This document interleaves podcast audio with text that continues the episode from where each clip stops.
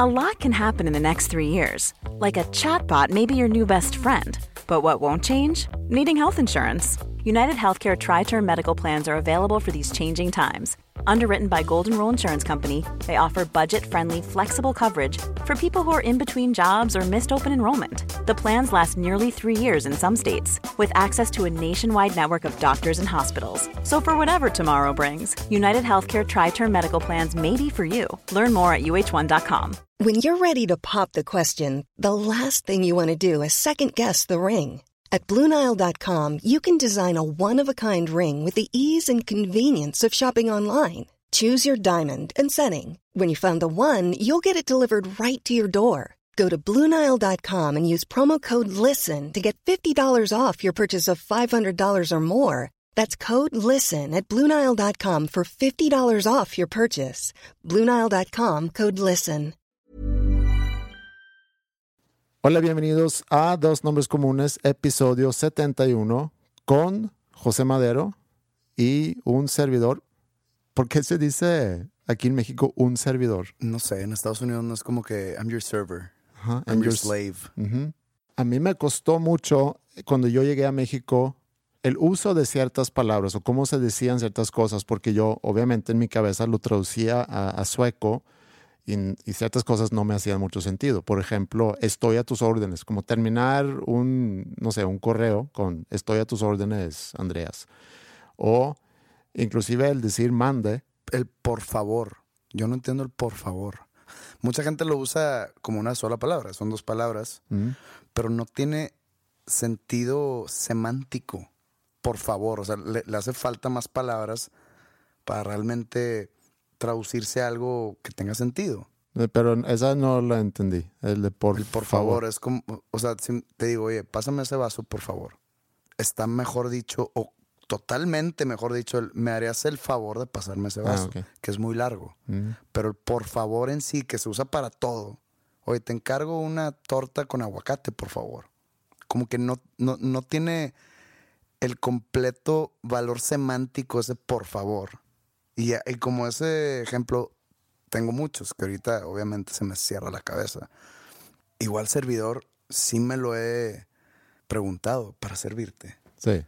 Para servirte, pues digo, ok, si yo te estoy pagando un honorario por un servicio tuyo, te lo paso. Pero pues, Me gusta más el decir estoy a tu disposición. no, pues también a tu disposición. O sea, cuando tú dispongas. Mm. O sea, cuando se te antoje, aquí estoy. Eso es lo que estoy diciendo a tu disposición. Sí. ¿No?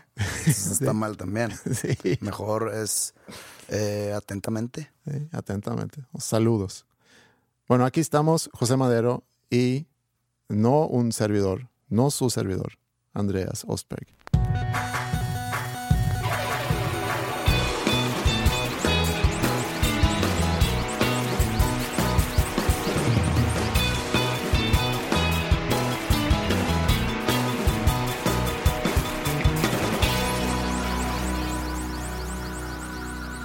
¿Cómo estás, Pepe?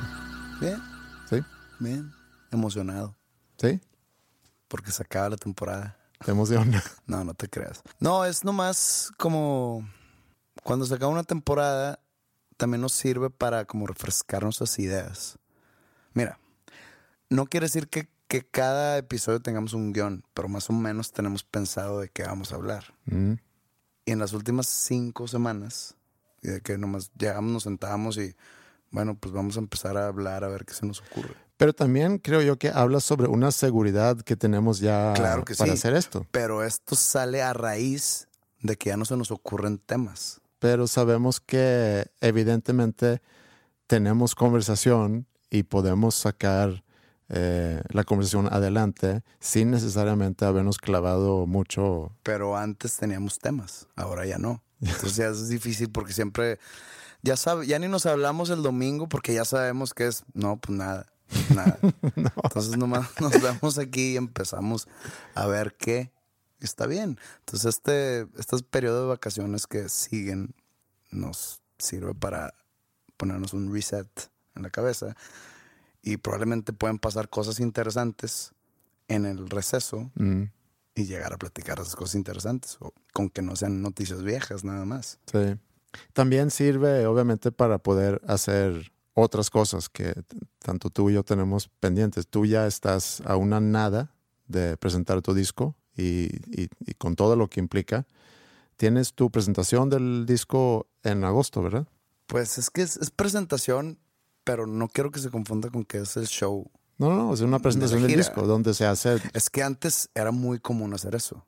De que no, la presentación del disco es en tal lugar. O sea, por ejemplo, se hacía en lugares más chicos porque era presentación para medios y, unos, y un cuanto público. Mm. Entonces, de cuenta. ¿Listening parties no haces? He hecho más, no va a haber en esta ocasión. Ya está muy raro. El, último listening party que, que, se hizo con música mía fue en el 2009, cuando salió Poetics. Se, se escucha que fue hace poco, pero musicalmente hablando en cuanto a la industria, fue hace años. Mm. Porque, pues en ese entonces no estaba el, no estaban los streamings. Los videos no eran estrictamente para YouTube. Eh, entonces la gente se juntaba a escuchar y nunca lo había escuchado antes.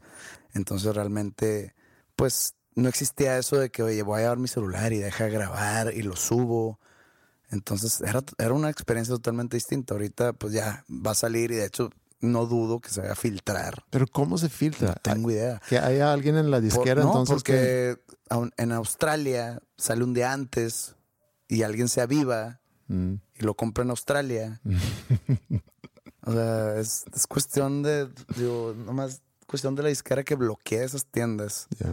Pero pues, digo, no puede uno hacer todo. No. Sí, lo de la presentación del disco es el 12 de agosto, pero es con una promoción que se está haciendo con una tienda departamental muy grande aquí en el país. Entonces, la verdad, se vienen días muy pesados, pero pues es parte de... Claro. Yo me lo voy a perder porque yo me voy a Suecia a principios de agosto, no voy a estar aquí. Me hubiera gustado mucho poder ver o escuchar el disco presentado en, en vivo, pero seguramente voy a tener otra oportunidad después voy a Suecia, iba a ir nada más con Mila. Y ahorita me estoy dando cuenta lo tanto que ella anticipaba ese, este viaje conmigo.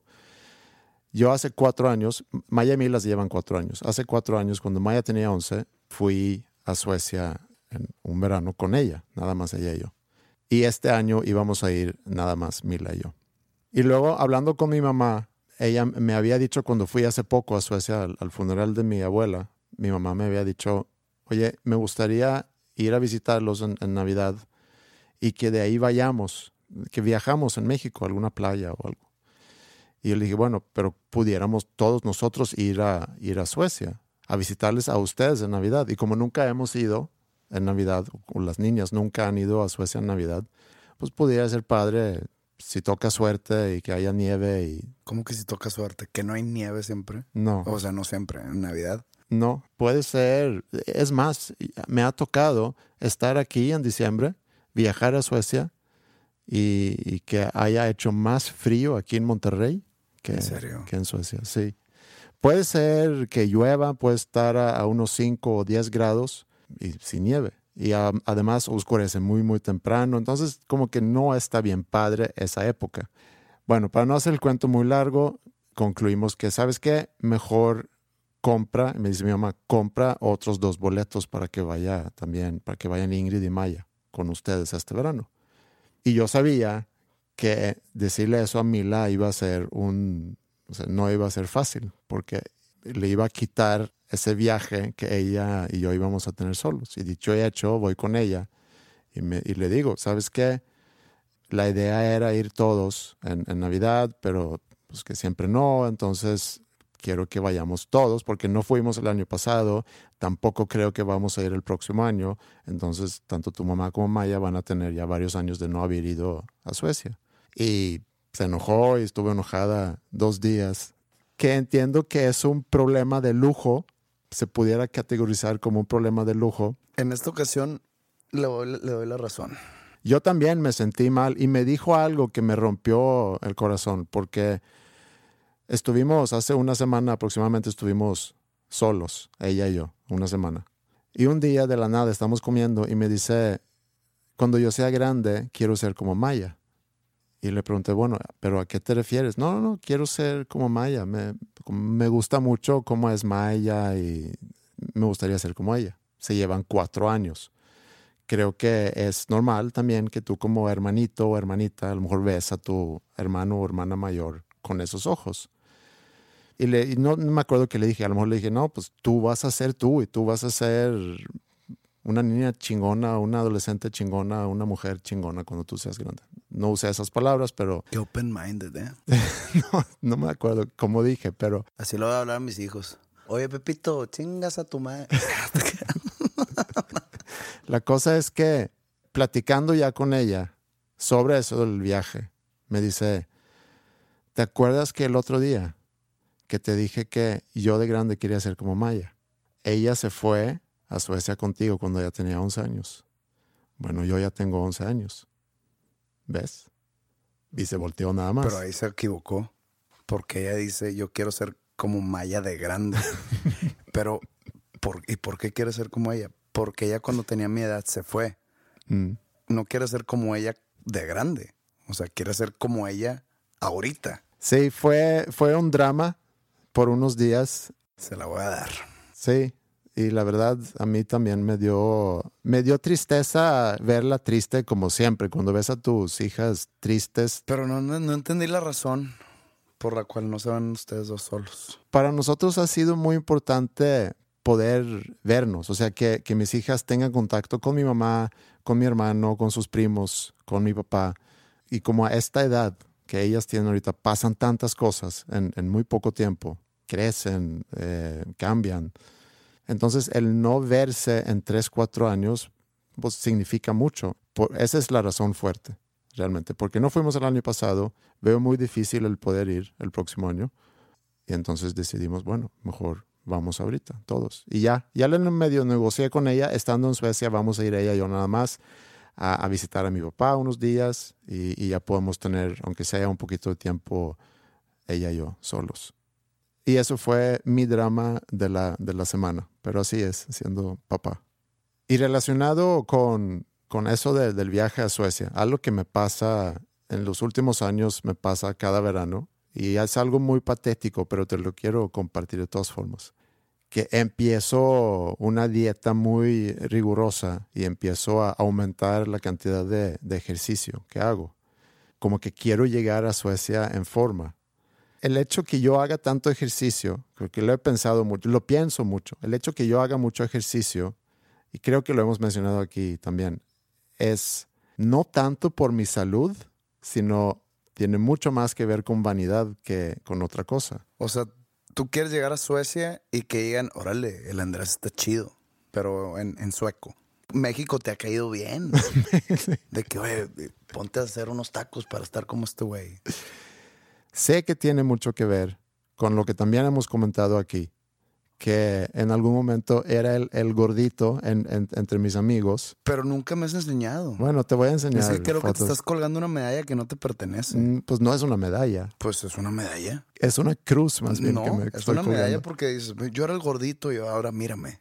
Los obstáculos que pude vencer. Pero pues a ver, enséñame tu foto de gordo. La sigo esperando. Enséñamela a mí. No se la enseñes a la, No, no, no, gente. sí, sí, sí, te, sí te voy a enseñar. Voy a buscar fotos y te lo, voy- te lo voy a enseñar. Te conviene enseñármelo porque si me la mandas la voy a subir. Mm, no, te lo- entonces voy a tu casa, te lo enseño y luego ya me retiro. O sea, es como si te digo, mm, de niño yo no tenía brazos. Y de repente, mira, me crecieron los brazos. Tú no has visto una foto mía sin brazos. Yo no he visto una foto tuya gordo. Mm. Entonces, así como tu verdad es que fuiste gordo, mi verdad es que no tuve brazos. No, pero todo eso tiene más que ver con, con la percepción que tú tienes sobre ti mismo. No necesariamente, yo te puedo enseñar la foto y tú me puedes decir lo que sea.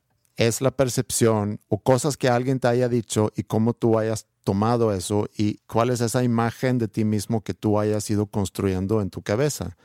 Y la consecuencia puede ser la que te acabo de decir, por ejemplo. Es una inseguridad que está como que muy cementada en mí y que se manifiesta de esta manera. La razón que sea por la cual hagas ejercicio te va a beneficiar tanto cómo te ves, cómo te sientes Mm. y tu salud física. Entonces vas a llegar al verano y vas a estar mamey en Suecia. O no sé si mamey, No, pero mami, en- mami, no puede en, estar. en- en forma.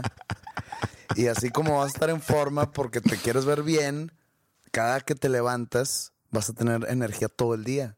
Y te cansa lo suficiente para cuando llegues en la noche a dormir, te duermas. No estaré de que no gasté mi energía. Estuve huevón todo el día rascándome la mano con los huevos.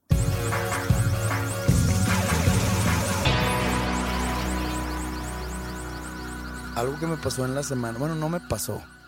Algo que hice en la semana Mm.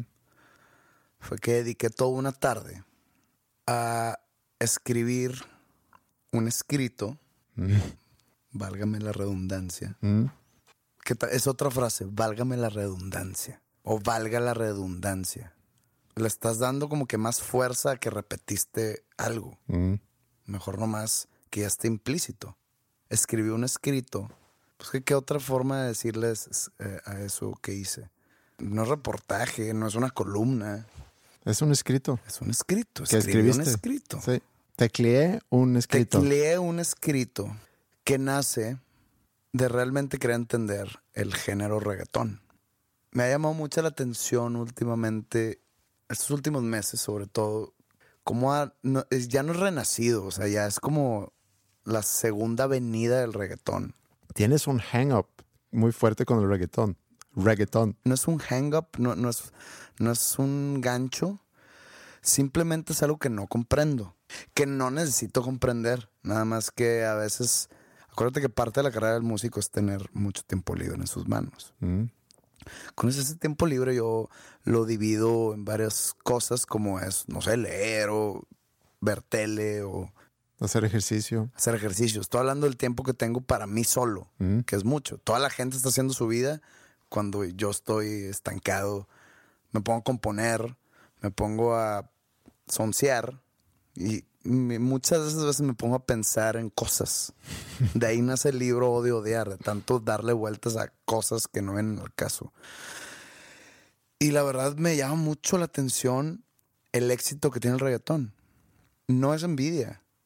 No es que yo quiera ese éxito, obviamente sí lo quiero, pero no, no, no siendo reggaetonero, pues. Entonces le quiero encontrar un porqué. Pudiese yo investigar más a fondo, hacer como un tipo de, de investigación social con gente que en verdad le gusta, que en verdad le gusta, no que lo baile en el antro o, o cuando hace ejercicio, no. Pero decidí hacerlo por mi cuenta. Quería yo como que agarrar las canciones más representativas actuales del género. Pero entonces dije, ¿sabes qué? Me voy a ahorrar el martirio me voy a agarrar a la canción, que es la canción más exitosa en español de toda la historia. Eso es, es- no, no, no estoy exagerando, es un dato muy contundente. Desbancó a la Macarena Mm. y esta canción se llama Despacito, La que no he escuchado.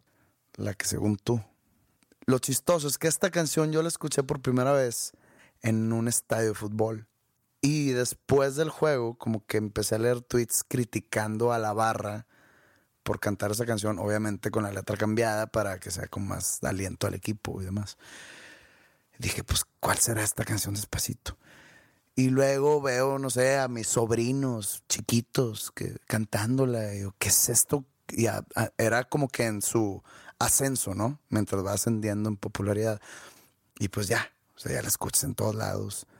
La verdad es la canción que más escucho en la semana, pero involuntariamente. Sí la has oído. No más que eh, igual, regresando a ese tema del cerebro activado. Mm. Sí la has escuchado. No es que no sabe tu cerebro que es esa. Al momento que yo te la ponga Mm. y te digo, es esta, mañana la vas a oír siete veces. Eso puede ser. Lo que no entiendo es que una canción tan popular, y eso lo digo sinceramente, muy sinceramente, yo no te la puedo cantar.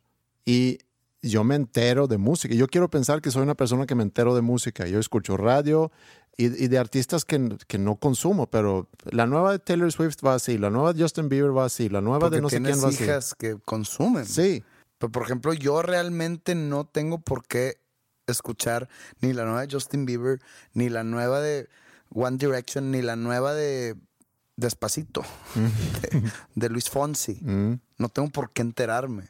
No voy a lugares donde pasen esa canción. Y aún así, es la canción que más escucho involuntariamente. Fue hasta cuando fuimos a cenar el otro día que yo me enteré que la canción era de Luis Fonsi. No, está bien, es- eso te la paso. O sea, Sí. yo te la paso porque... Había escuchado su nombre, pero no sabía ni siquiera que era de él. Tú medio empezaste a cantar la canción. Yo pensé que era la de la mayonesa, o cómo se llama. Sí. Sinceramente me extraña que no te la puedo cantar. Y me la cantaste un poquito allá y aún así no la reconocí. Entonces, y no la he escuchado. Y hay gente que me la ha mandado ahorita a, ra- a raíz de, de un tweet que puse en la semana pasada que soy la única persona que no he escuchado despacito. Que también, hablando de cosas patéticas, cae también en eso de ahorita sí la gente quiere hacer un chiste de que, de que tanta gente la ha escuchado, entonces yo soy el único que no la ha escuchado. Lo que escribí no era con son de chiste, y no era con son de burla, ni con eh, eh, son de, de tirar odio o de odiar algo. Era nomás, quería realmente, quería realmente disectar el éxito de la canción. O sea, explicarme el por qué, qué elementos tiene que tener una canción para llegar a ese tipo de hit. Sí. ¿Por qué ese género y no otro? Si lo quieren leer, ahí está en mi página de Facebook. No, no, no vengo a hacer un audiobook de lo que hice, de lo que escribí. No, o sea, si lo quieres leer, ahí está. Y el problema no es ese, el problema fueron los comentarios de la gente. Y no hablo de que ah, hubo gente que me empezó a, a corregir en cosas. No, no, siempre son bienvenidos todos. esa- ese debate que se hace en esos comentarios está bien. Me llamaron mucho la atención que hubo muchos comentarios, y no solo en este escrito, sino en los pasados. Sí, lo leí todo, así como si fuera un logro. O de que tú crees que voy a leer todo eso. O le doy 100 pesos a quien lo lea todo. O cosas, comentarios de estilo que digo, órale. O sea, la gente cada día está más tonta. Y no porque sean tontos, sino porque simplemente ven un conjunto de letras que, que- hacen algo largo y ya no lo leo. Entonces esa- esas personas jamás han leído un libro. Quiero pensar. mm. O sea, porque si mi artículo este lo haces libro, son cuatro páginas. Sí, a lo mucho. Entonces, si un libro que tiene mínimo 200, nunca jamás. O sea, ¿cuánto dinero te tengo que pagar para que leas este libro? Eso es lo que me llamó la atención y eso es lo que quiero hablar contigo, a ver qué opinas. Pues a lo mejor quien hizo el comentario, quienes hicieron el comentario fue de este tema, no quiero leer algo No, tan porque largo. en- en- he subido, no sé, creo que cinco o seis escritos de ese tipo de diferentes temas. Mm, Entonces, un escrito de algo que no te interesa, por ejemplo, de lo que yo pienso de despacito, si la persona no le interesa, pues que nomás le- lo pase por alto, que no se frene en su escroleo del celular a escribir qué hueva no lo leí. No sé. sí, pues sí. No sé, cada quien se maneja a su gusto. Si no quisieran leer lo equivalente a cuatro páginas de un libro, jamás van a leer un libro. Y a mí, a, a mí me da mucha lástima eso porque pues la cultura empieza por uno. Mm. ¿O qué opinas tú? Porque Sí, no, no, no has no, no. hablado nada, nomás No, no. has dicho... Sí, estoy muy de acuerdo contigo.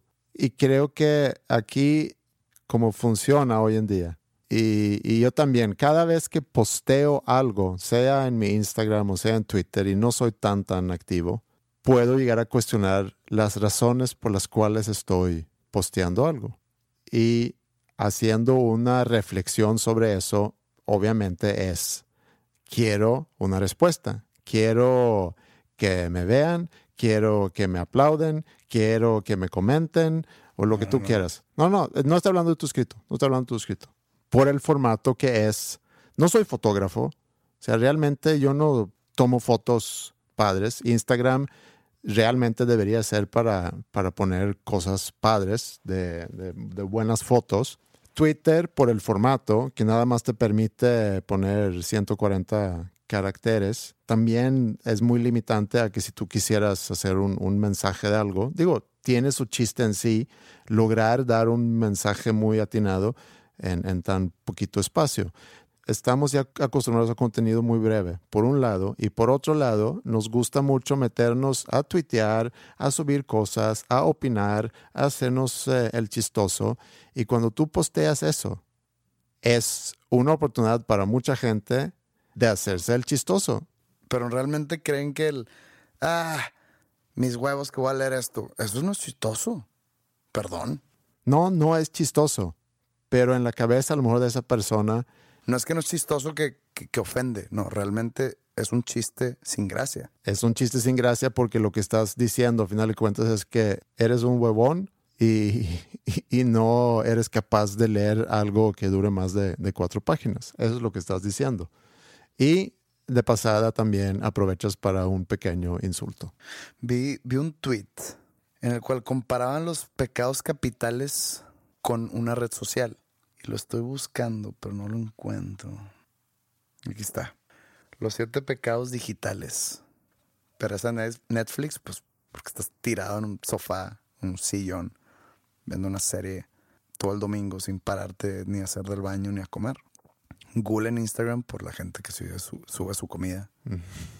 Nvidia en Facebook, explícanos. Facebook es el aparador o la herramienta de marketing familiar donde subes lo bien que se la están pasando en familia y lo contentos que están y lo tanto que quieres a tu esposa. Y- la envidia es del, es del, del usuario que ve eso. sí, es para generar envidia. Ir a Twitter, esa es la que más estoy yo de acuerdo. Hay un exceso de tirarle mierda a otros en Twitter. Avaricia Amazon, lujuria Tinder, ¿Mm? obviamente. Necesitamos explicarlo, ¿no? Bueno, a lo mejor hay alguien que no sepa que sea Tinder. Tinder es una aplicación para a ver a quién te quieres coger a tu alrededor. No, ¿Sí, no? no es para más bien buscar parejas, no es un dating site. Oh, No, si tu inocencia está en ese nivel, lo voy a dejar en ese nivel. ok.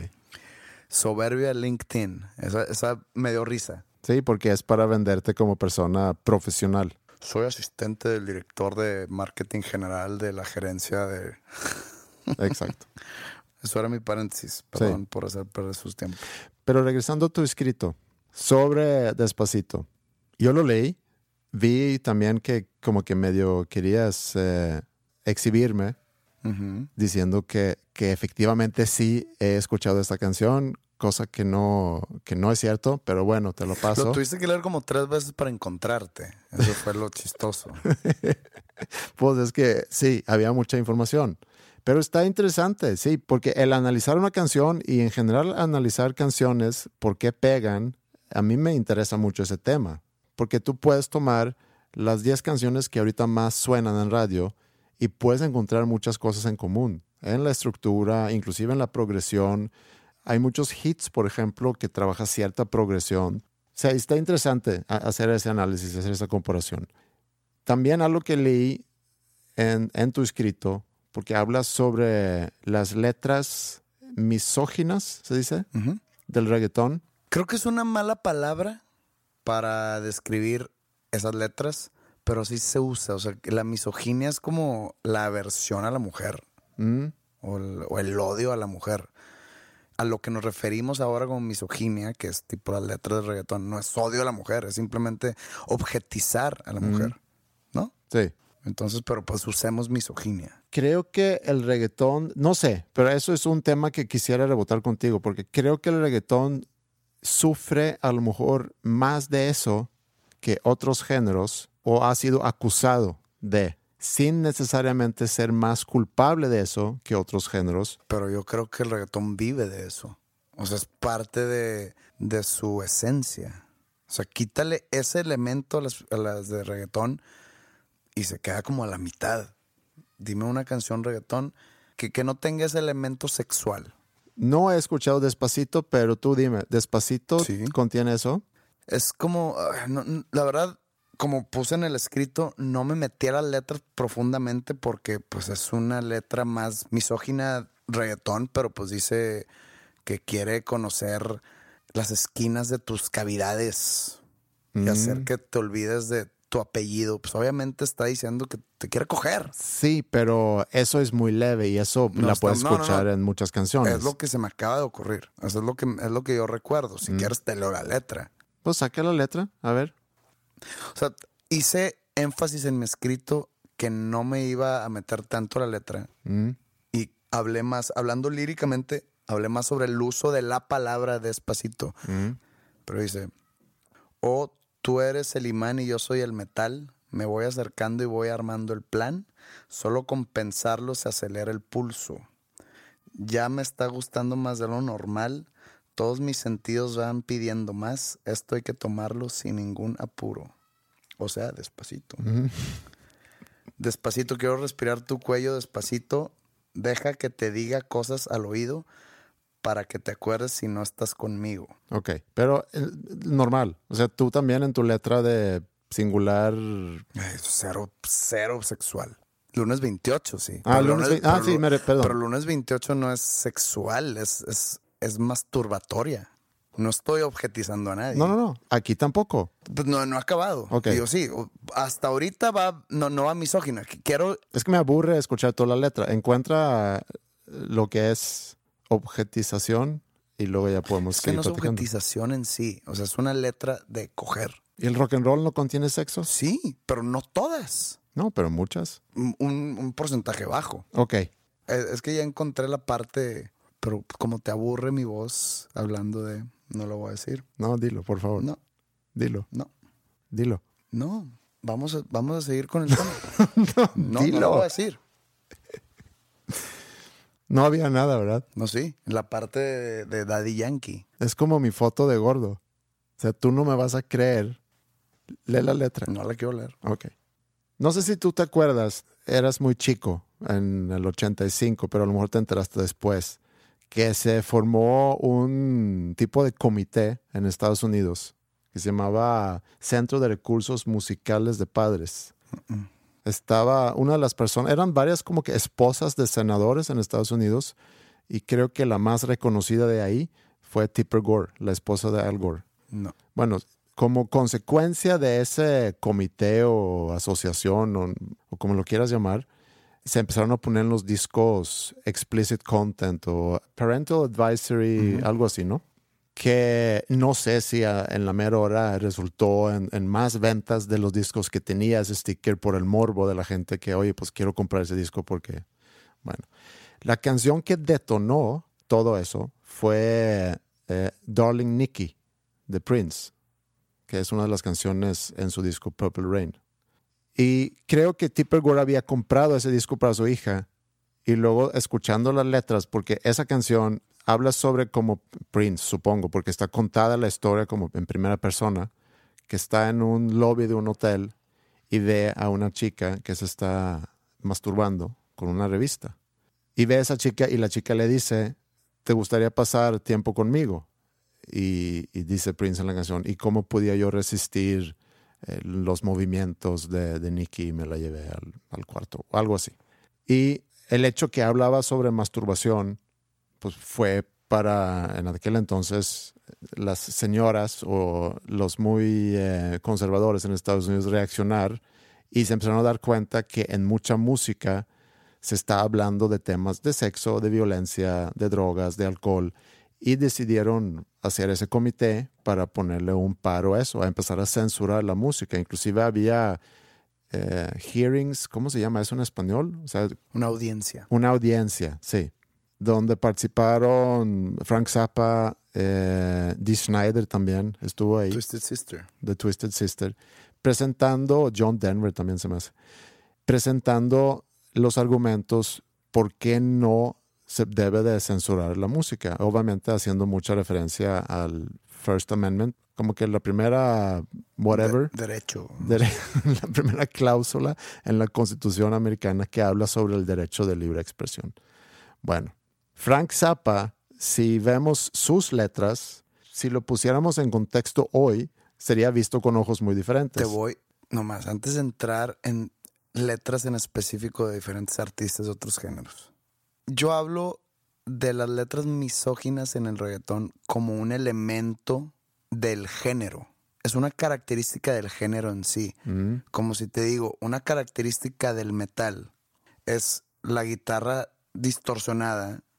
Una característica del reggaetón es las letras misóginas. No estoy hablando ni de los que cantan despacito, ni de los que componen en, en otros artistas reggaetón. Es un elemento de el género.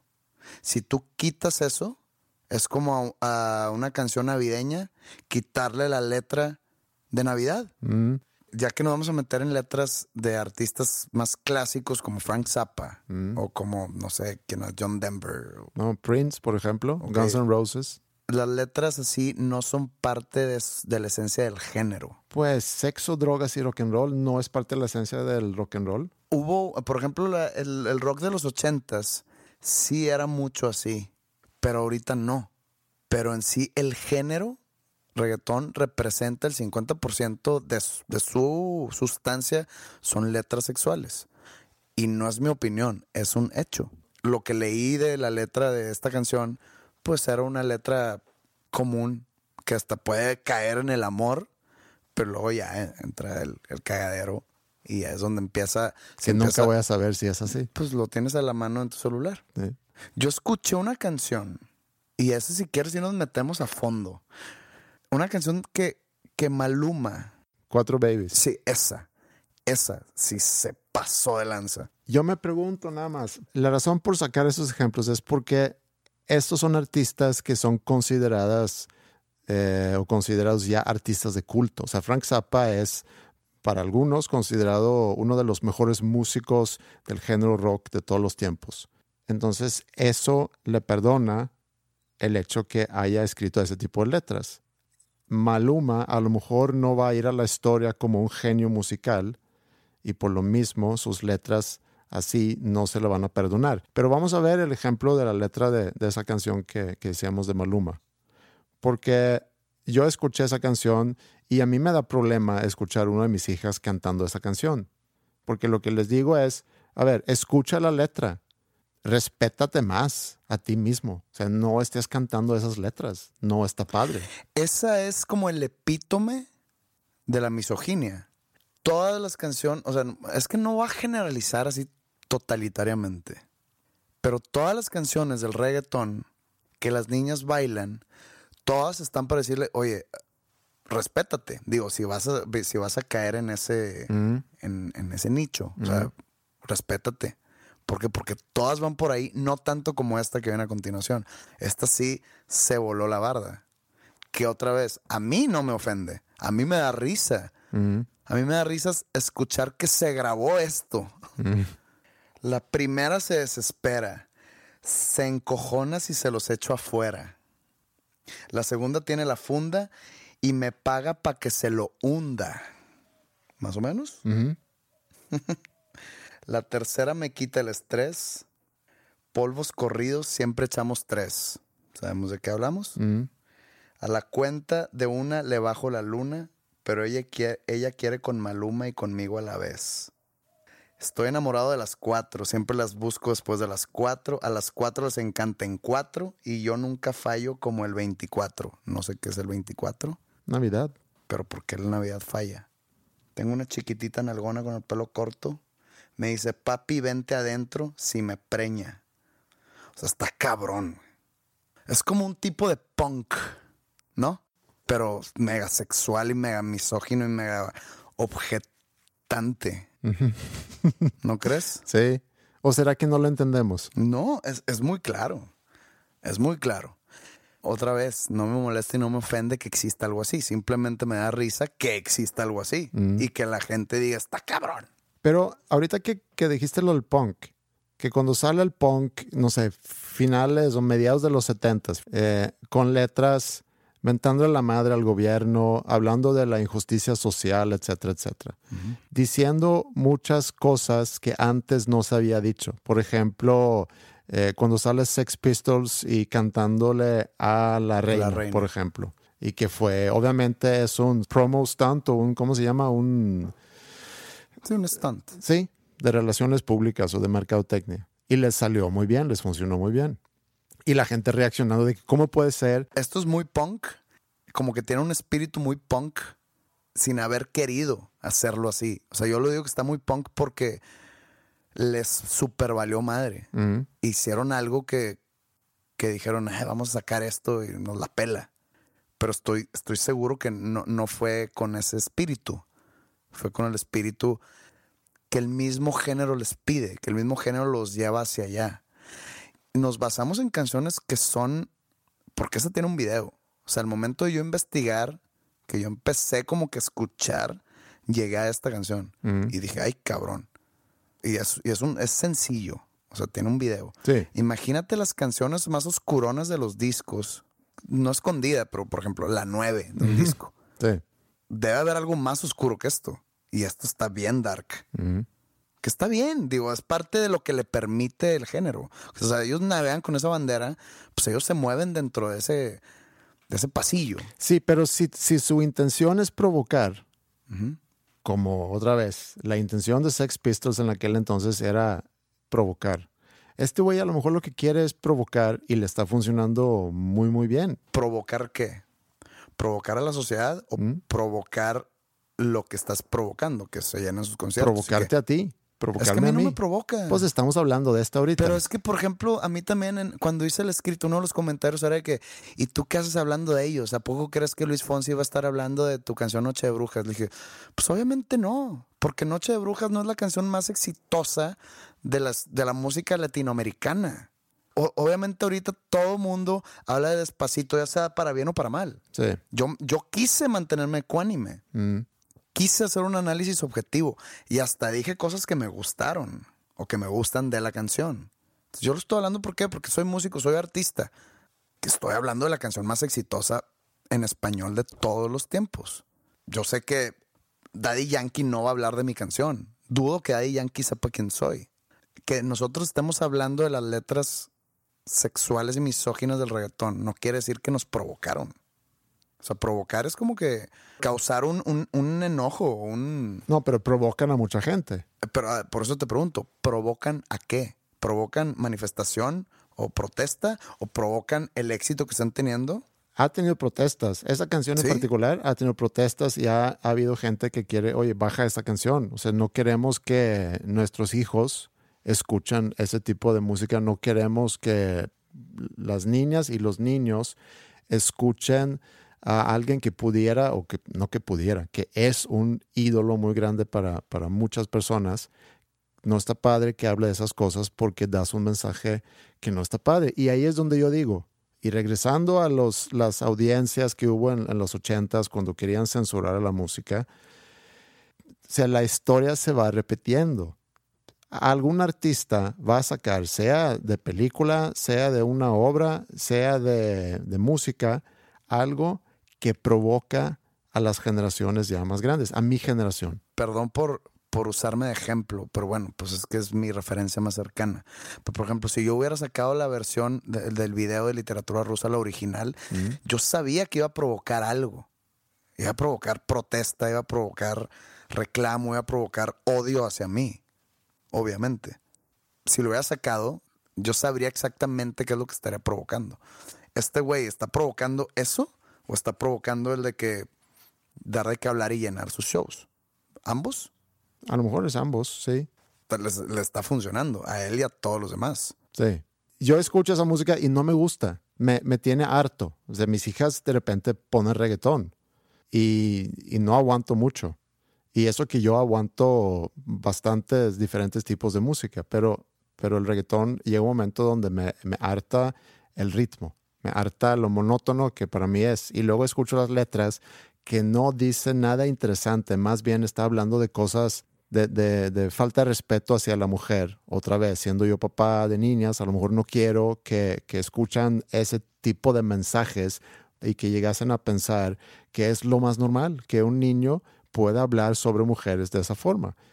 Pero regresándonos 30 años o más en el tiempo, a lo mejor los papás en aquel entonces, los Andreas en aquel entonces no querían que sus hijos escucharan música eh, donde se habla sobre... Mira, por ejemplo, cuando, yo era niño, me acuerdo que me compré dos discos o dos cassettes, porque se usaba el cassette de Guns N' Roses, el de Appetite for Destruction y el Lies. En el Appetite for Destruction venía una pintura, no era una foto, era una pintura como que de un monstruo o de un alien o algo así, como que haciendo destrozos y había una chava tirada así como que en la calle, despechugada, pero era una pintura.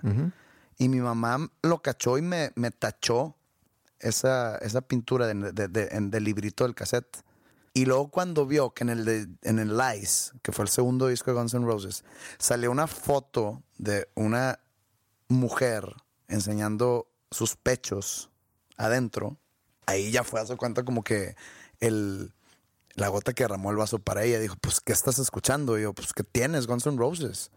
Y en ese entonces yo tenía, no sé, siete, ocho años y yo no sé de qué están hablando. O sea, por ejemplo, y esto lo creo que lo, lo escribí en, un libro, en, en, uno de mis tantos, este, pero había una canción de Poison que se llama Look But You Can't Touch, que es como que una historia de, del cantante con una prostituta, que si no me pagas, you can look, but you can touch. Puedes ver, pero no puedes tocar. Entonces es como que el güey diciéndole, pues no traigo dinero, pero sé que te gusto, vamos a, a coger, ¿no? Mm.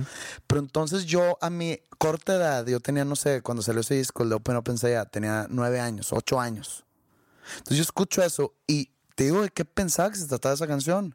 De ir en una tienda tipo Best Buy y de que hay estéreos o televisiones o aparatos y, y tu papá te decía, velo, pero no toques nada te lo juro por mí que yo pensaba que el cantante me estaba a mí cantando una que, iba a Best Buy y no podía tocar nada porque luego se lo cobraban. O sea, una niña de 13 años no sabe qué está diciendo Maluma aquí. No sabe que se los echo adentro, no sabe qué significa. Probablemente en cinco años va a decir, ah, qué pedo con lo que escuchaba de niña. Pero entonces a mí me, trataron de prohibir el escuchar Guns N' Roses. Es nada más, o sea, si el reggaetón le cambiamos las letras sexuales y misóginas se las hacemos además de que hoy, ¿sabes que Voy a hablar de filosofía, de que qué significa realmente el estar solo. Nadie escucharía el reggaetón. Es parte de. Nada más mi pecado fue tratar de analizarlo. Tampoco es un pecado haberlo analizado. Más bien creo que es interesante llevar a cabo ese análisis. Y creo que el, que ahorita que decía que lo estamos hablando nosotros, entonces nos está provocando, pero también es un fenómeno y un fenómeno que se está repitiendo en la, en la historia de la música, que sale música que están provocando a generaciones y las generaciones ya mayores quieren entrar a opinar sobre eso, a prohibirlo y decir tú no puedes escuchar eso. Y ahí es donde yo me pregunto, ¿será que no lo entendemos? Pero creo que hay una gran diferencia en decir que el gobierno es fascista, como decía Sex Pistols en 1977 o 78, a decir lo que dice Maluma sobre cómo a él le gusta tratar a las chicas. Creo que hay una gran, gran diferencia. Pero sigo con la pregunta, ¿será que no lo entendemos? Todo es un acto, todo es un acto, como lo de Marilyn Manson. Sí, a lo mejor es lo que están haciendo, están lucrando con el morbo de la gente joven eh, y las ganas de censurar de las generaciones más grandes. Eso es lo que están logrando. Por eso digo, es la canción más punk del reggaetón. Maluma.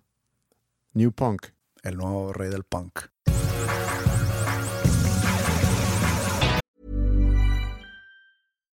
Botox Cosmetic, out of botulinum toxin A, FDA approved for over 20 years. So, talk to your specialist to see if Botox Cosmetic is right for you.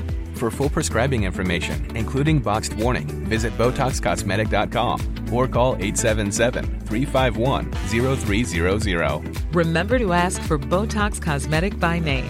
To see for yourself and learn more, visit BotoxCosmetic.com. That's BotoxCosmetic.com.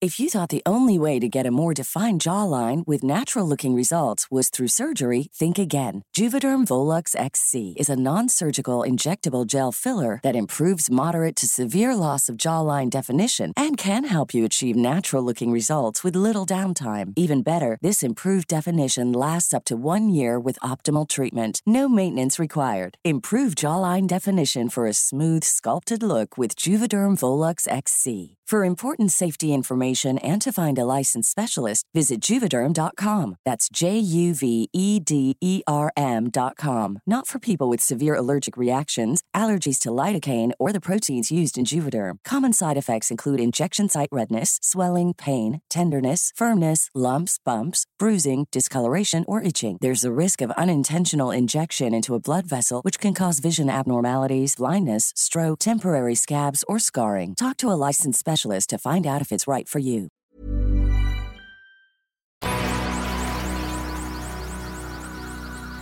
En la semana escuché un poema que me hizo pensar mucho sobre este podcast, lo que ha significado para mí y lo que seguramente también ha significado para mucha gente que, que nos escucha. Es de un poeta sueco que ya no está vivo, que se llama o se llamaba, Ivan Ivansson. no, Thomas Tranströmer. Tronströmer. Sí. Hice como que una traducción a español, no sé qué tanta justicia le voy a hacer al poema, pero En sueco se puede rimar fácilmente. esa es una pregunta muy rara, ¿eh? ¿Por qué no se debería poder rimar en sueco? Digo, todos los apellidos podrían acabar en on o en erg. Mm, Puedo rimar con apellidos, pero no sé si pueda rimar con sustantivos. Sí, con verbos. A ver, rímame así en chingargo. Em, No, pues es en chinga, güey. O sea, en chinga es camión, succión. Entonces no es tan fácil rimar. ¿te- ¿Quieres que te diga palabras que riman o quieres que te digan frases? ¿Quieres que No, haga un dos palabras rapeo? que riman. Palabras que riman. Sí. Híjole, estoy pensando en español, no puedo. Springa, ringa. ¿Qué es springa y qué es ringa? Springa es correr, ringa es llamar. Como llamar, caminar. El camino al infierno está pavimentado con rimas verbales. ¿Mm? Para que lo lleves a Suecia y le digas a Håkan Hallström, Que lo use en una de sus canciones, ¿no? Que lo tome como, como un consejo. como un consejo. Te voy a leer la traducción a este poema. Supongo que la traducción no va a rimar. No va a rimar. Eh, original tampoco rima. No todos los poemas riman. Yo sé que no, pero los poemas padres riman. Mm, Es lo, lo que atrae, ¿no? Que pueden, puedes llegar a decir algo tan profundo y con, tanta, con tanto sentido y aparte hacerlo rimar. como un limerick. No sé qué es un limerick. Limerick es como un poema, pero con cierta cantidad de, de líneas o de estrofas o de como lo quieras llamar, Como un haiku. Que es un haiku. Es un, como un soneto japonés, que, pero que es nomás de tres, cuatro líneas. Te digo uno en sueco. A ver. Det var en man ifrån Gränna som sitt arselhål så hårt kunde spänna. Så att han där i kunde strypa en ål och till och med vässa en penna. Te lo traduzco a español. No, sí entendí. no, sí, sí le caché, güey, qué pedo. ¿Quién crees que soy? Ahí te va el poema. Adentro de la enorme iglesia romana había una multitud de turistas caminando en la semioscuridad. Bóvedas abriéndose tras bóvedas sin poder ver dónde terminaban. Unas llamas de luz temblaron. Un ángel sin cara me abrazó y susurró, que no te dé pena ser un ser humano, seas orgulloso. Adentro de ti se abren un sinfín de bóvedas tras bóvedas. Ciego de lágrimas, fui dirigido hacia afuera a la soleada piazza, junto con Mr. and Mrs. Jones, señor Tanaka y Signora Sabatini, y dentro de todos ellos se fueron abriendo un sinfín de bóvedas tras bóvedas. Y estuve hojeando tu libro en la semana, eh, pensándolo bien, pensé mal. ¿Ojeando? Sí, como que estaba leyendo partes en el libro. Ese libro me lo diste tú hace dos años, justo cuando empezamos este proyecto. Y obviamente que ahora que lo leo, lo leo con, con otros ojos. Porque a través de, de la grabación de tantos episodios de este podcast, creo que hemos atravesado o atravesado varios bóvedas que los dos tenemos adentro de nosotros. Y creo que los escuchas también han tenido la oportunidad de, pues, de conocer más sobre nosotros. De hecho, llegó un mail, creo que en la semana, preguntando sobre qué tantos son personajes los que figuran en este podcast. O sea, qué tantos somos personajes, tanto tú y yo, cuando estamos hablando aquí. Y creo que somos bastante transparentes y, y creo que hay muy poca apariencia de personajes aquí, pero no sé si tú, Almor, piensas diferente. No, creo que es como nos escuchan aquí, es como realmente somos. Y eso es algo que yo me he dado cuenta a lo largo de esos dos años que hemos estado haciendo este proyecto. Entonces, cuando yo en la semana voy leyendo en tu libro, lo leo con otros ojos y veo algo que repites mucho en tu libro, que habla sobre, por un lado, tu inseguridad y por otro lado, tu miedo al, al rechazo. Que al leerlo hace dos años, Lo primero que pensé fue que es un tipo de coqueteo con el lector. Sé que mucha gente sabe quién soy. Soy un artista exitoso, pero también soy una persona con muchas inseguridades y tengo mucho miedo al, al rechazo. Como una manera de humanizarte un poco al estar escribiendo sobre tu vida. Pero luego ya te voy conociendo, igual que la gente que, escucha este podcast, y te empiezas a dar cuenta de la diferencia que existe entre una persona que se para en un escenario y una persona que está, bueno, cuando esa persona no está en el escenario. Y eso es algo que he pensado muchas veces cuando escucho entrevistas con artistas o cuando leo entrevistas con artistas y hablan sobre cómo son personas muy diferentes fuera del spotlight o fuera no sé, de la luz del escenario. Y, y, también la paradoja que puede ser que una persona con inseguridades y con miedo al rechazo se expone a estar tan expuesto, valga la redundancia, a la opinión pública. Pues esa opinión pública puede llegar a causar ese miedo al rechazo o esa inseguridad. O sea, pueden ser consecuencia de. Y aquí voy a circular un poco de regreso a lo que empezamos a platicar. Hay cosas que nosotros tenemos en nosotros que vienen muy, no de fábrica, pero de mucho raíz, cosas que pasan en tu infancia, cosas que pasan cuando vas creciendo, cosas que alguien alguna vez te dijo, que esa persona que te lo dijo, a lo mejor te lo dijo y el día siguiente se lo olvidó y tú a lo mejor vas cargando con eso por el resto de tu vida. Inclusive tuvimos un episodio cuando hablamos sobre inseguridad. Creo que fue uno de los primeros episodios de la, de la primera temporada. Nomás, a ver, no dejaste algo en claro. Dices que ahora que me conoces y que leíste eso, ya dices, ah, entiendo por qué escribió eso, o se te hace totalmente contrario. No, que es algo muy genuino. Mm, ok. O sea, que ahora sí sé que es algo muy genuino porque ya te conozco. Y cuando yo lo leí por primera vez, pensé que a lo mejor pudiera haber sido un coqueteo. Así como cuando yo hablo de que, de que cuando era niño era gordo. O sea, no es un coqueteo. Y a lo mejor ya se está hartando la gente escucharme decir eso. pero, pero no es un coqueteo. Y yo creo que todos tenemos algún punto que alguien puede llegar a aplastar o ni siquiera alguien más, sino nosotros mismos estamos como que aplastando esos puntos en nosotros mismos para recordarnos que en algún momento fuiste así, o en algún momento te rechazaron, o en algún momento te dijeron, o en algún momento se burlaron de ti, o lo que sea. Y vas cargando con eso y eso tiene consecuencias ya cuando seas grande. Te interrumpí, güey. Y dijiste que ibas como que, ¿cuál es el sentido? Que esas inseguridades o ese miedo al rechazo, si tú tienes que ponerte a prueba. Fíjate que no es por ponerme a prueba, es porque no hay de otra. Digo, deja entender la pregunta, que quieres tú saber por qué si le tengo miedo al rechazo y tengo tanta inseguridad, ¿por qué me expongo? Va por ahí. Sí. ¿Por qué me expongo en cuestión de, por ejemplo, en los escritos que subo, o en las canciones que saco, o en X o Y? lo tengo que hacer. Y no lo hago por obligación, sino ya van tantos años que ya, ya tengo un callo, o sea, ya se cuenta si me llega y lo hemos discutido aquí, muchas veces que, por ejemplo, te dicen un comentario malo y te ganchas, ¿no? Y quieres contestarle. Yo ya, o sea, yo, yo ya pasé esa etapa hace muchos años. Cuando yo traigo aquí un tema a la mesa, por ejemplo, esto de, los comentarios de que pues, hasta crees que lo voy a leer, es porque me llama la atención y aquí ese tema podemos despedazarlo en cuestión de por qué la gente no lee, por qué las nuevas generaciones necesitan todo rápido y masticado. Todo eso es, un tema para, para debatir.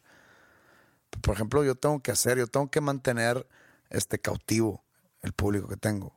Si yo no les doy material y, por ejemplo, pues el material ¿qué más la gente espera de mí? Pues es más música.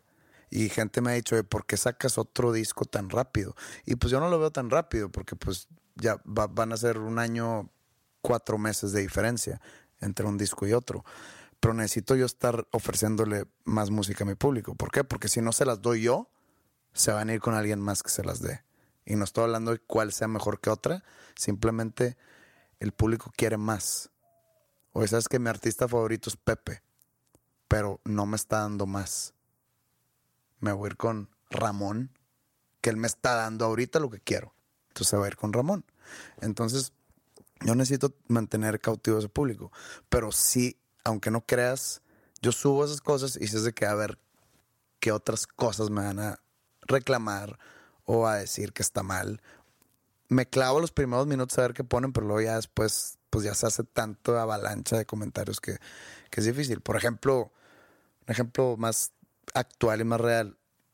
Tengo la portada del disco esperando a anunciarla. Y, me, y no la he anunciado porque me da hueva ponerla y que empiecen a, ah, pinche mamá, ¿sabes cómo? Quisiera yo aguantarla hasta que salga. Para que ya, pues ya salió, ya la portada. Pero entonces yo nunca saqué la portada del disco en, mis redes porque me da flojera leer que no les gusta y pues ni modo, pues ya es la portada del disco. Y es lo que pasa siempre. Pero si tú sacas ahorita la portada y la gente empieza a reclamar la portada por, por alguna razón, que no les gustó o que lo que haya sido. No, me hace pensar que mi decisión fue incorrecta, pero te agüita de alguna manera que dices, chingada, nada les gusta. Mm. Digo, obviamente estoy pasando por alto a toda la gente, que es mucho más, que dice, digo, estamos hablando de una situación hipotética, que diría que la portada es buena. Claro porque no se compara la crítica contra los eh, versus los eh, aplausos. Los halagos. Sí. Yo sé, pero, o sea, dices tú, es mi visión de mi proyecto. Es más, el ejemplo perfecto. Saqué el tracklist del disco hace unos días. Sí. Y muchas personas fue que se ve muy interesante todo. Pero también hubo comentarios que dije, neta, eso es lo que, lo que tú sacaste de esto Ah, veo que muchas canciones empiezan con Noche de. Mm. Ya se te acabaron las ideas. ¿Por qué pensar así y no pensar lo que realmente es, que lo estoy haciendo como algo conceptual? Y eh, para empezar, todas las canciones iban a ser Noche de algo. Pero luego dije que, ¿sabes que La gente se va a confundir mucho. Por eso no lo hice completamente así. Pero entonces, o sea, si lo hubiera hecho así, todo el mundo hubiera pensado que ya se me acabaron las ideas. Pero ese es otra vez un buen ejemplo a que la gente siente esa necesidad de nada más entrar y opinar algo y hacerse el chistoso. Como los que ponen, oye, te faltó noche de paz, te faltó noche de... Noche de sexo. Sí. Por eso. Pero, eh, por ejemplo, el decir que ya se me acabaron las ideas, no creo que sea algo chistoso, sino salga alguien que eso lo decepciona, no sé por qué. O sea, no lo pueden ver como, oye, chance bien algo más conceptual, pero ellos se decepcionan al ver eso y, esperan pues, los típicos nombres largos o algo así como que en, su cabeza sea un poco más profundo. Sí, pero con, también con todo respeto a un setlist o con una lista de canciones, o sea, no es como que se presta para opinar tantas cosas. No, pero opinan sobre los nombres. Es opinión totalmente sobre los nombres. No, no fue de que, ah, va a estar bien pinche el disco. No, o sea, se clavaban en los nombres y para esas personas que dijeron, no, ya se te acabaron los, la, creatividad para los nombres de tus canciones. Entonces, ese tipo de cosas es los, las que digo yo, me tiene a hacer otras cosas que lo acabo haciendo como quiera. Pero, por ejemplo, me puedo haber ahorrado el escrito del reggaetón para no meterme ni con el género, ni herir susceptibilidades o probablemente tengo gente que le gusta mi música que es mega fan del reggaetón que decir, este güey, porque no hablo mal de la canción, pero sí le tiro de repente al género, pero me lo puedo haber ahorrado. Pero ¿sabes qué? No me lo quiero ahorrar. Estoy usando una plataforma donde me puedo expresar, lo voy a hacer. Aunque vaya a recibir ataques, que yo ya aprendí con los años aguantar los ataques es distinto a que siga teniendo una inseguridad. ¿Te gustan los ataques? Pues creo que sí, porque ahí sigo. Pero lo que, a lo que yo quería llevar esto es, es muy normal en una adolescencia, inclusive cuando tengas ya 20 años, que vas trabajando con, con diferentes tipos de inseguridades que tienes.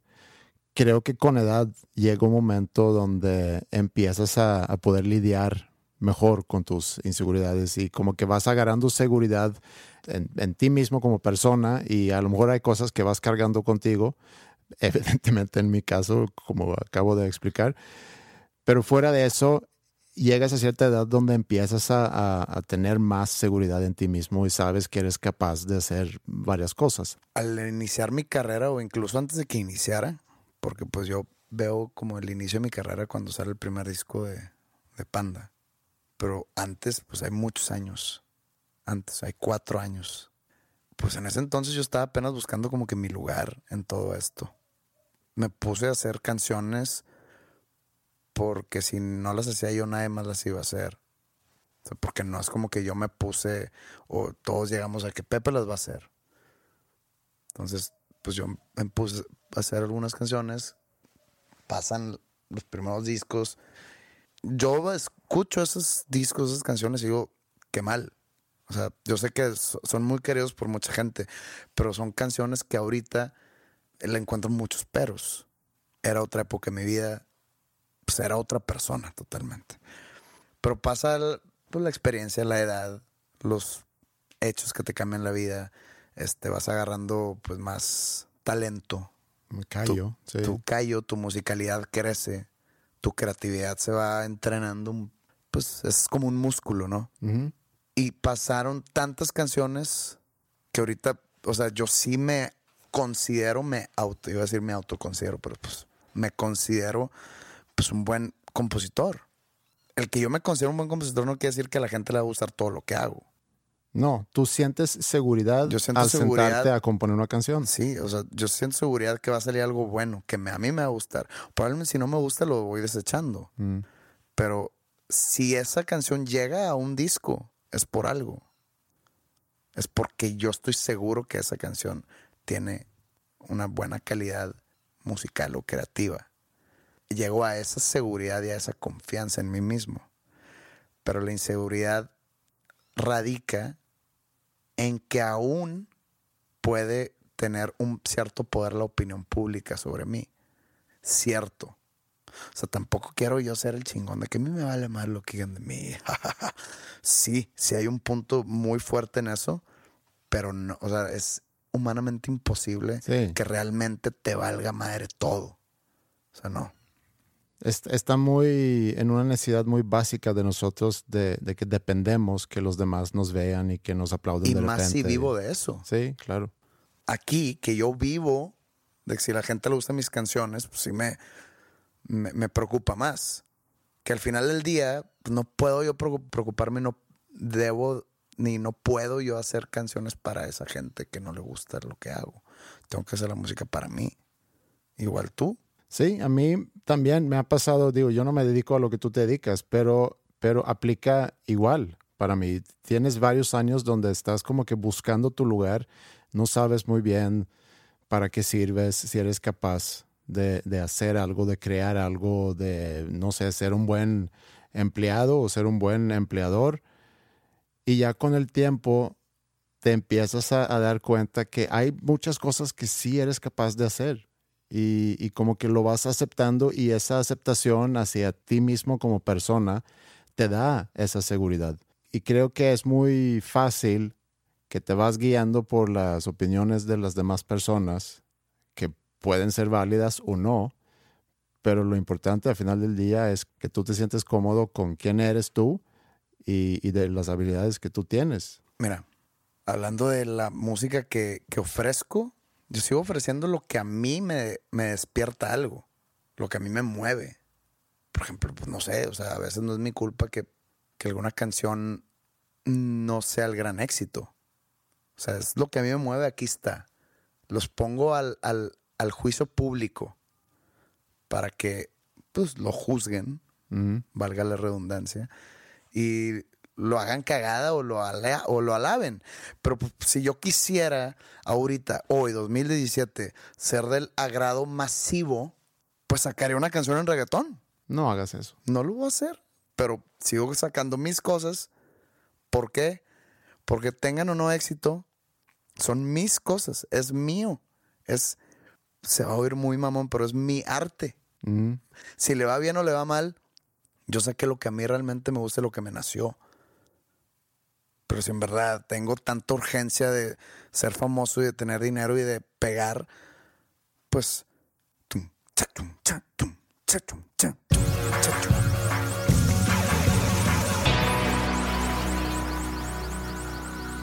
¿Y ¿Cómo podemos cerrar no nada más el episodio 71, sino toda la temporada 4? ¿Ya tenemos la canción? Yo tengo una idea para una canción que me, que me gustaría poner, sí. Que es una canción que se llama I Will Wait de Mumford and Sons. Que habla sobre. Se habla sobre esperar. Así como Mila tiene que esperar su viaje sola conmigo. La gente no va a tener que esperar que regresemos. Sí. Buena banda, Mumford and Sons. Y pues fue un placer pasar estos meses, semanas con ustedes. Siempre tratamos de brindar temas interesantes a sus oídos. A veces nos pasamos de, de chistosos o de tontos, pero siempre es con el corazón. Y siempre es siendo genuinos, como dijiste tú hace rato. Sí. Y esperamos que regresen con nosotros en la quinta temporada, que no sabemos todavía cuándo, cuándo va a salir, pero pueden estar pendientes de, de nuestras redes. Facebook.com diagonal dos nombres comunes, Twitter dos con el número dos nombres comunes. Mándenos mails también si quieren al podcast arroba dos nombres comunes.com. Les tengo una tarea. Y no es porque queramos crecer nosotros como proyecto, sino para hacer crecer el medio que es el podcast. Porque creo que si el, la plataforma en sí del podcast, del podcast en general, crece, nosotros crecemos con él. Entonces, que cada quien le diga a un amigo suyo que existen los podcasts. Porque es impresionante como hasta la fecha, cada vez que anunciamos un episodio, preguntan, ¿y eso en qué canal lo pasan? E inclusive que hagan sus podcasts. Yo creo que entre más podcasts haya, más consumpción. Consumo. No me estés aquí inventando palabras. no estés inventando No palabras. Estás inventando palabras aquí, por favor. Ok. Sí, más consumo de podcast va a haber. Entonces, está, está, yo sé de algunos que han empezado a hacer podcast a raíz de este podcast, lo cual se me hace que está muy, muy padre. Y que sigan haciendo sus podcasts. Sigan aprovechando que no es tan complicado hacerlo. Pueden mandar mails, inclusive si tienen preguntas y dudas sobre cómo hacerlo, dónde subirlo, etcétera. Y ya con mucho gusto, eh, no sé si Pepe lo va a contestar, pero, pero yo sí ahí le puedo contestar y darles ¿Por qué me echas mierda? no, no sé, porque De repente podrías contestar. Digo, firmando como Andreas y Pepe. En una de esas soy yo. Nunca lo sabrán. está bien. Pero bueno, eh, muchas gracias por su tiempo en estos episodios de la cuarta temporada. Nos vemos la quinta. Que tengan un buen verano. Y nos vemos muy pronto. Like a stone, and I fell heavy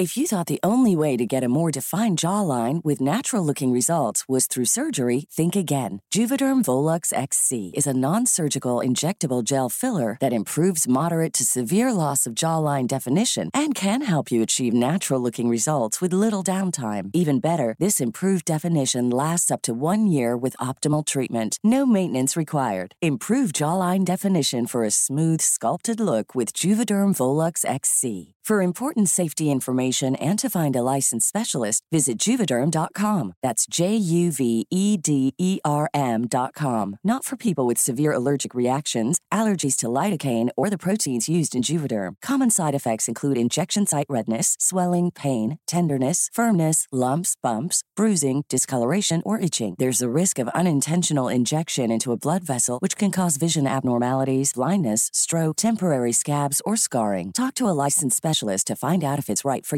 ¿Te preocupas por tu familia? Entonces, ¿por qué darles solo huevos ordinarios cuando pueden disfrutar de lo mejor? Eggland's Best, los únicos huevos con ese delicioso sabor fresco de granja, además de la mejor nutrición, como 6 veces más vitamina D, 10 veces más vitamina E y 25% menos de grasa saturada que los huevos regulares, además de muchos otros nutrientes importantes. Así que, dales los mejores huevos. Eggland's Best, mejor sabor, mejor nutrición, mejores huevos.